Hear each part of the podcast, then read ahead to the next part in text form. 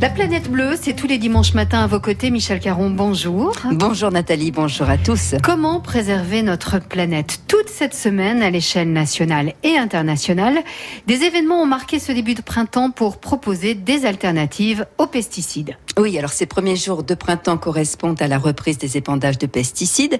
La loi Labbé interdit l'utilisation des produits phytosanitaires de synthèse à l'État, aux collectivités territoriales, aux établissements publics, notamment sur les espaces verts, les forêts, les voies les promenades accessibles et ouvertes au public. Cependant, dans les forêts françaises, il faut savoir que ce sont 40 pesticides de synthèse qui sont autorisés, dont 23 à base de glyphosate. Et concernant la loi Labbé, elle interdit la vente en libre service des produits phytosanitaires de synthèse pour les particuliers. Le plan Ecophyto 1 devait diminuer de moitié l'usage des pesticides à l'horizon 2018. Or, on a assisté à une augmentation de leur utilisation et aujourd'hui, les constats des méfaits des pesticides sont incontestables. C'est ce que nous explique Jacqueline Collard. Elle est chimiste de formation et présidente de l'association SERA, Santé Environnement Rhône-Alpes. Maintenant, on a les éléments suffisamment probants qui montrent qu'on a une disparition des animaux qui vivent dans le sol, qui sont eux-mêmes les, les pourvoyeurs de beaucoup de capacités du sol à pouvoir produire. Et par conséquent, si on tue ce qui permet justement d'aérer le sol, que ce soit les vers de terre ou tous les petits insectes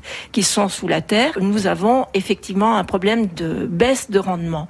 Et c'est là où on essaie de sensibiliser le monde agricole à des alternatives et à des améliorations de méthodes pour justement ne pas tuer les sols, puisqu'on parle maintenant de, sols morts, puisque non content d'exposer les productions aériennes, les céréales ou ce qui est produit sur le sol, on utilise ce qu'on appelle des graines enrobées qui vont mettre l'insecticide directement dans le sol et qui va très longtemps persister dans le sol, percoler à travers les sols avec l'eau et donc euh, poser un problème pour les nappes phréatiques. Et donc ça a des effets euh, directement aussi sur l'être humain puisqu'on a évoqué les pesticides dans nos jardins, mais les pesticides sont à l'intérieur de nos maisons également. Des pesticides, on en a plus qu'on imagine autour de nous.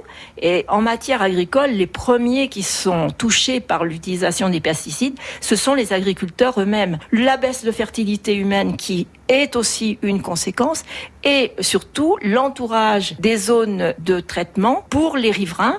Et donc on a par exemple des leucémies chez des enfants qui sont en lien avec cette exposition aux pesticides, l'exposition aussi des mamans en cours de grossesse, des enfants bébés et effectivement dans nos habitats, que ça soit pour euh, tuer les moustiques, les fourmis ou tous les insectes que nous avons dans la maison et voir sur nos animaux domestiques, nous utilisons des pesticides.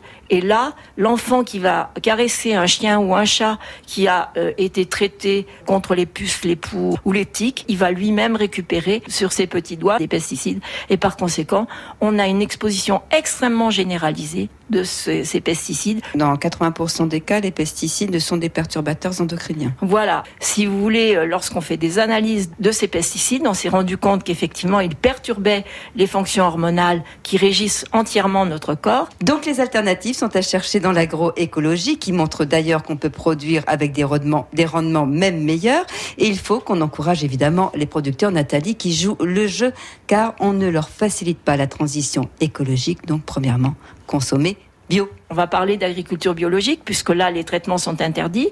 Bien entendu, il faut aider l'ensemble des agriculteurs qui se mobilisent sur ces alternatives, sachant par exemple que les, les subventions européennes pour l'agriculture bio depuis trois ans ne sont pas versées. Vous serez ce dimanche euh, à Réaumont Voilà, puisqu'il y a le regroupement des associations des AMAP qui se sont depuis longtemps mobilisées sur une autre agriculture, beaucoup moins intensive, beaucoup plus locale. Jacqueline Collard, présidente de l'association Serra Santé Environnement Rhône-Alpes. Et donc, on rappelle, Nathalie, ces rencontres AMAP à Réaumont qui débutent ce matin à 9h et à 11h, eh bien, il y aura une conférence débat de Jacques Capla. Il est agronome et ethnologue, secrétaire général d'Agir pour l'environnement et la thématique sera comment changer d'agriculture et d'alimentation pour demain. Merci beaucoup Michel et pour retrouver Planète Bleue, francebleu.fr, sinon dès dimanche prochain.